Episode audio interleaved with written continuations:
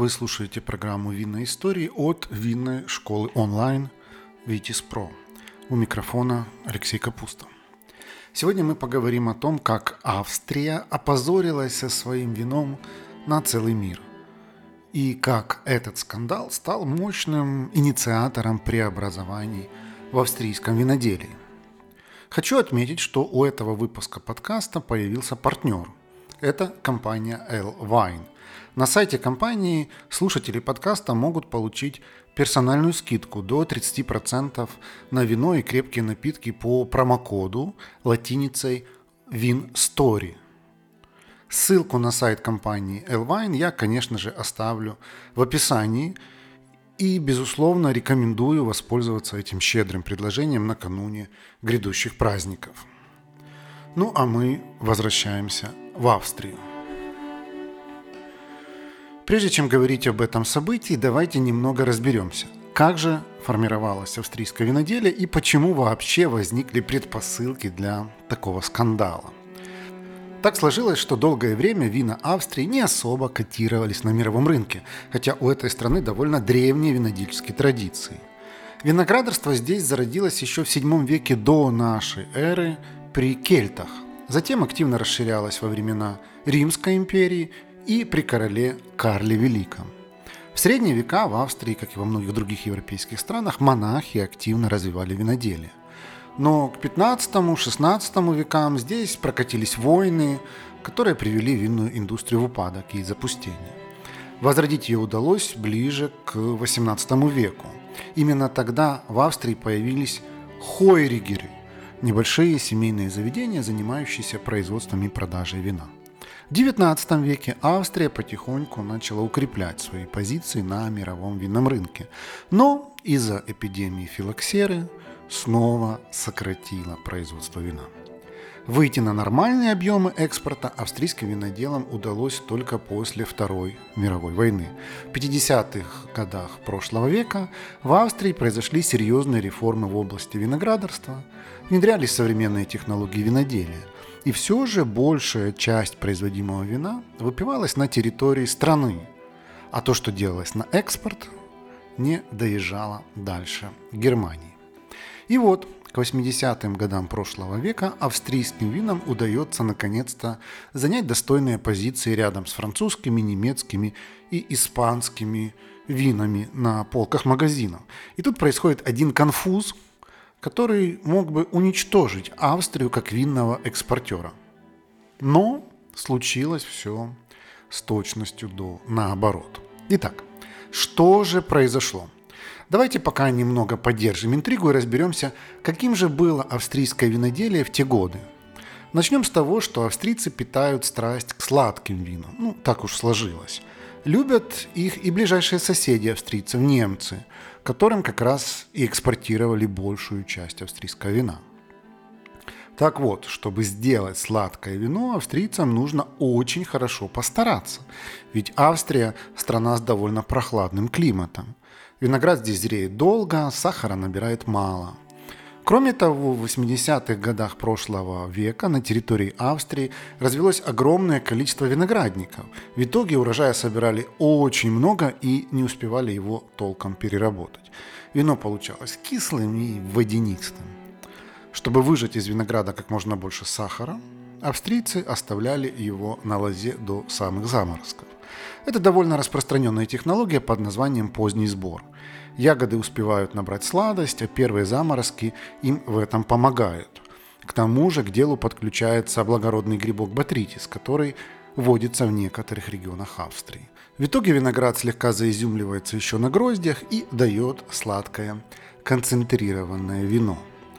Во второй половине прошлого века австрийские сладкие и полусладкие вина пользуются огромным спросом в Западной Германии. Причина проста. Они похожи на те, что делали сами немцы, по точно такой же технологии позднего сбора, при этом стоят ощутимо дешевле. То есть немецким торговым сетям было гораздо выгоднее импортировать такое вино из Австрии, чем покупать у своих же виноделов.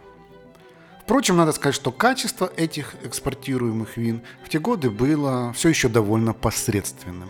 Большинство из них было купажами нескольких сортов винограда из разных регионов, собранных в разное время. Такая себе сборная солянка без четких обозначений. Однако простому потребителю нравилось, потому что сладенько, понятно и недорого. Поэтому многие австрийские экспортеры заключали контракты напрямую с сетями немецких супермаркетов и причем на несколько лет. Однако в 1982 году погодные условия в Австрии выдались крайне неблагоприятными для винограда. В итоге возникла серьезная проблема с качеством урожая. Даже оставаясь на гроздях до самых морозов, ягоды не могли набрать нужного уровня сладости и спелости. В итоге вина получались водянистыми, кислыми, и их профиль был абсолютно безликим. Проще говоря, это вино получалось как-то ну совершенно безвкусным. Но что же делать, если договора на поставки заключены на несколько лет вперед, а за отсутствие товара придется платить крупную неустойку? Австрийские виноделы не спали много ночей, ломая голову над тем, как же улучшить эти тщедушные вина. Здесь, возможно, напрашивается простой и логичный ответ – просто добавить сахара. Однако не все так просто. Обычное подслащивание в данном случае не сработало бы, ведь оно корректирует лишь уровень сладости. А проблема была еще и в том, что винам не хватало вкуса, да и консистенция была не такой, как обычно. В общем, австрийские технологи не придумали ничего лучше, чем добавить готовое вино диэтиленгликоль. Это химическое соединение с высокой вязкостью, которое придает вину плотности, сладости и полноты вкуса. Потрясающе! Всего пару капель раствора нужной концентрации, и напиток становится намного вкуснее и солиднее. И все бы ничего, если бы не одна маленькая, но неудобная деталь. Вещество вообще-то считается ядовитым. При длительном его употреблении разрушаются клетки печени, почек и головного мозга. Смертельная доза этого химиката составляет 1 12 сотых грамм на каждый килограмм человеческого тела. То есть человеку весом 60 килограмм нужно принять около 67 грамм этого чистого диэтиленгликоля, чтобы умереть. Впрочем, в микродозах использовать диэтиленгликоль разрешено. Например, его добавляют в некоторые зубные пасты. Но чаще всего это вещество применяют при производстве тормозной жидкости, как антифриз – и за высокой температуры кипения и низкой точки замерзания. Факт остается фактом. Диэтиленгликоль – жидкость токсичная и вообще антифриз в вине – это как-то не камильфо. Естественно, у австрийских виноделов совершенно не было цели травить людей. Они попросту хотели улучшить вкус своей продукции – потому что с помощью антифриза магическим образом удавалось превратить тусклые кислые напитки в роскошное вино в стиле позднего сбора урожая. И дозы его составляли буквально пару граммов на литр, а в некоторых бутылках даже десятые доли грамма. В итоге им настолько понравился результат, что они продолжали использовать антифриз как своеобразную вкусовую добавку к вину – тем более, что урожаи винограда последующих лет тоже были некачественными из-за плохой погоды. Но все тайное рано или поздно становится явным. И в июне 1985 года образцы австрийских вин попали в одну из независимых лабораторий Западной Германии. Там химики провели анализы и не поверили собственным глазам. В вине обнаружился диэтиленгликоль. Природным способом он туда никак попасть не мог. Ну нет в винодельческом процессе таких реакций, при которых обнаруживался бы антифриз. Значит, напрашивается логический вывод. Его туда добавили умышленно. Как я уже говорил, обнаруженный диэтиленгликоль присутствовал в вине в микродозах. То есть, чтобы отравиться им, человеку нужно было выпить около 30 бутылок в один присест. Но, увы, были и исключения. Так в одной из бутылок с замысловатым названием Вельшрислинг Берен Ауслезе обнаружили целых 48 граммов на литр. А это уже смертельная доза для людей щуплой комплектации, если выпить всю бутылку сразу. На это открытие тут же отреагировали в Министерстве здравоохранения Западной Германии. Министр Хайнер Гейслер лично настоял, чтобы все австрийские вина тут же признали вредными для здоровья и внесли в черный список. 9 июля того же года немецкий Минздрав уже предупреждал своих граждан не только о вреде курения, но и об опасности распития австрийских вин. История тут же попадает в заголовки газет по всему миру. Шок, сенсация, антифриз в австрийском вине. Австрийцы нас травят. И все в том же духе. Партии вина из Австрии моментально изымают из продажи. Двери перед австрийскими экспортерами закрываются по всему миру продавать вино куда-то за пределы Австрии становится невыполнимой миссией.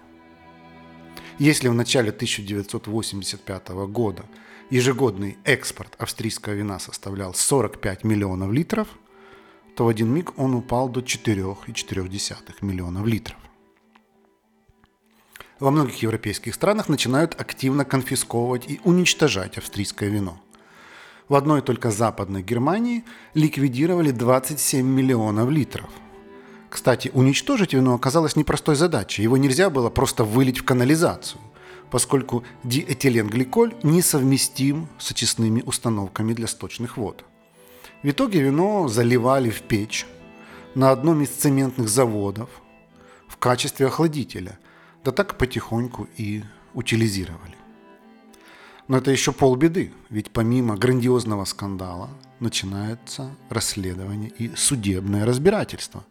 Расследование показало, что использовать антифриз первым решил 58-летний химик и винный консультант Отто Надраски из австрийского города Грефенверт. В октябре 1985 года его приговорили к полутора годам тюремного заключения. Также следы массовых фальсификаций следователи обнаружили в Ваграме. В итоге все причастные получили тюремные сроки.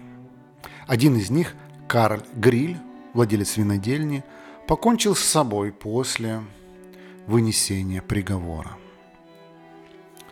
Досталось и немецким торговцам, которые сотрудничали с фальсификаторами. Так Федеральный административный суд Западной Германии в Берлине вынес обвинительный приговор против разливочной компании Пьеров, крупнейшего немецкого импортера. Компанию обязали заплатить штраф размером в 1 миллион немецких марок. Великий австрийский скандал наделал в обществе большого шума. Это резонансное событие нашло отголоски в разных сферах культуры – Например, в одной из серий «Симпсонов» появился эпизод, где двое французов добавили вино антифриз и заставили главного героя его выпить. Австрийский бард Фолькер Шебиц сочинил песню под названием «Ура, гликоль». Также упоминание о скандале было в одной из песен британской рок-группы Half Man, Half Biscuit. В общем, Австрия опозорилась со своими винами на весь мир – ее винная индустрия оказалась на грани краха. Эта история могла бы похоронить австрийское виноделие, но все произошло с точностью до наоборот. Потому что правительство Австрии тем же летом 1985 года приняло ряд строгих винных законов для контроля качества. Меры были настолько суровыми, что фальсификация стала буквально невозможной новые правила ограничивали объемы сбора урожая с одного гектара и устанавливали жесткие критерии контроля химсостава, уровня сахара и других параметров. А еще они изменили процесс продажи и экспорта, исключив из этой цепочки виноторговцев. И, наконец, на вина высоких категорий нужно было ставить пронумерованную печать. Закон вступил в силу в том же году и стал катализатором революционных перемен в австрийском виноделии. Теперь упор сделали не на количество, как раньше, а на качество. В следующем, 1986 году, правительство создало Австрийский совет винного маркетинга AWMB. Его задача заключалась в том, чтобы формировать новый позитивный имидж австрийского вина, а также заниматься его продвижением и продажами. Несмотря на все эти усилия, другие страны долго не рисковали покупать вина Австрии. В первые годы после скандала они относились к ним с опаской, поэтому объемы экспорта держались на уровне 1985 года. Так продолжалось вплоть до начала 90-х, когда страсти потихоньку улеглись. И все же экспорт рос очень слабыми темпами и даже не, близко не дотягивал до прежнего, до скандального уровня. Выйти на утраченные позиции австрийцам удалось лишь к началу 2000-х. То есть потребовалось целых 15 лет, чтобы восстановить свою репутацию на мировом рынке. Сегодня, с момента скандала, прошло более 35 лет. За эти годы винодельческая индустрия Австрии сильно изменилась и выросла. Появилось новое поколение производителей, которые обучались на лучших винодельнях Франции, Испании, Нового Света – они делают упор на автохтонные сорта винограда и современные технологии виноделия. Если раньше основную долю производства составляли недорогие сладкие и полусладкие вина, то сейчас преобладают сухие. А десертные выпускаются в более дорогом сегменте и их контролируют с особой тщательностью. Благодаря энергии и подходу молодых виноделов-реформаторов Австрии удалось вернуть свой авторитет на винном рынке и даже выбиться в лидеры по темпам роста экспорта. Сегодня о скандале уже практически никто не вспоминает, кроме самих австрийцев, для которых он стал очень поучительным уроком. А еще у них теперь самое строгое в Европе винное законодательство, поэтому качество вина больше ни у кого не вызывает сомнений.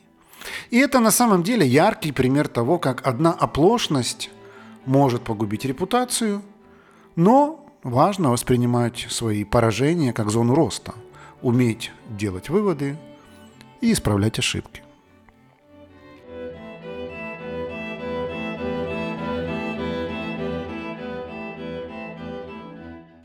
Друзья, скоро праздники, и наш стол наверняка не обойдется без бутылочки игристого. В одном из первых подкастов я рассказывал об истории шампанского.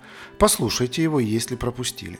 А что насчет других игристых вин? Как и когда они появились на свет? Об этом мы будем с вами говорить уже на следующие выходные, в ближайшем выпуске нашего подкаста. Не пропустите. Также хочу напомнить вам, что у этого выпуска появился партнер компания Elvine – и вы, дорогие слушатели подкаста «Винные истории», сможете получить персональную скидку до 30% на вино и крепкие напитки по промокоду латинскими буквами WinStory. Ссылку на сайт компании Elvine я, конечно же, оставлю в описании. Ну и, безусловно, рекомендую воспользоваться этим предложением накануне грядущих праздников.